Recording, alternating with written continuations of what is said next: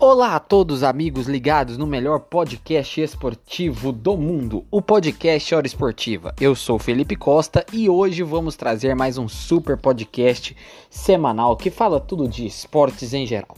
Futebol, basquete, vôlei, futsal, automobilismo, o assunto sobre esportes está aqui no podcast Hora Esportiva. Hoje o meu pitaco vai ser sobre a seleção brasileira, que se classificou para a Copa do Mundo do Qatar de 2022 sem perder um jogo sequer. É, meus amigos, a seleção brasileira nem acabou as eliminatórias, faltam ainda seis rodadas, né? E ainda um jogo da Argentina que a gente não sabe o que vai acontecer. Mas entre trancos e barrancos, a seleção do Tite acabou se classificando para a Copa do Mundo do Qatar de 2022. Ninguém tira mais a vaga. No último jogo contra o Uruguai, precisava apenas de um empate garantir uma goleada por 4 a 1 com direitos a gols de Rafinha, Neymar e Gabigol para se classificar jogando em Manaus contra o Uruguai para a Copa do Mundo do Qatar de 2022.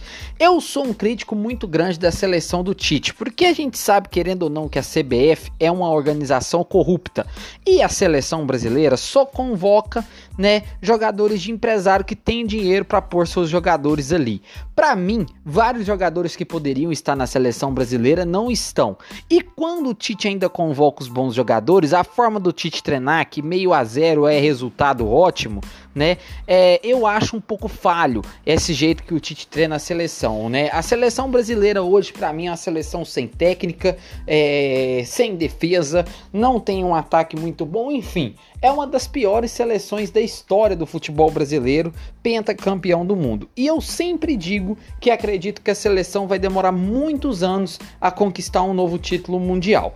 Então, é, o Brasil chega a uma Copa do Mundo, mas sem pinta nenhuma de favorito ou sem pinta nenhuma de ser um dos, das fortes seleções que irão disputar o próximo Mundial do Qatar em 2022. Deve ser o último Mundial de Tite, se brincar até de Neymar, que diz que esse será o seu último Mundial, segundo o, o mesmo jogador. Vamos aguardar para ver.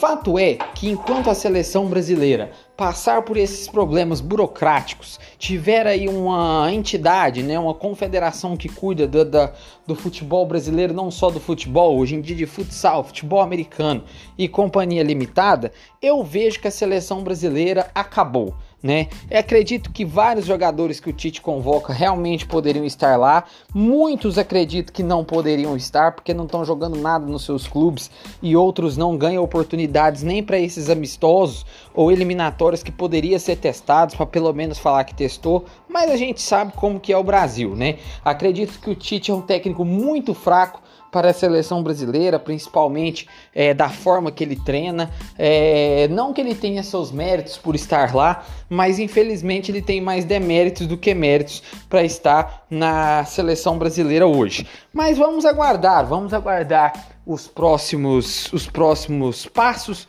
os próximos jogos. Ainda faltam seis jogos nas eliminatórias. Acredito que o Brasil ainda fará saldo positivo. Também a gente sabe que Copa América, que o Brasil acabou perdendo da Argentina e a própria eliminatória, não serve muito de base para o futebol nacional. As seleções sul-americanas também são muito fracas, né? Um exemplo mesmo é o próprio Uruguai, que antes de perder do Brasil de goleada, tomou uma goleada da Argentina e empatou contra a Colômbia. Então, não dá para você tirar de base umas eliminatórias sul-americanas onde o Brasil não joga com nenhuma seleção de grande porte e quando tem amistosos joga com seleções asiáticas, africanas ou do segundo escalão europeu. Então acredito eu que vai ser uma Copa do Mundo onde o Brasil passará vergonha, né? A Copa América a de 2021 onde o Brasil perdeu da, da Argentina final já mostra falhas muito grandes e alguns jogos até que o Brasil tem resultados positivos de 1 a 0, 2 a 1, né? É, ou até mesmo empates sem gols mostram uma falha muito grande também na seleção brasileira.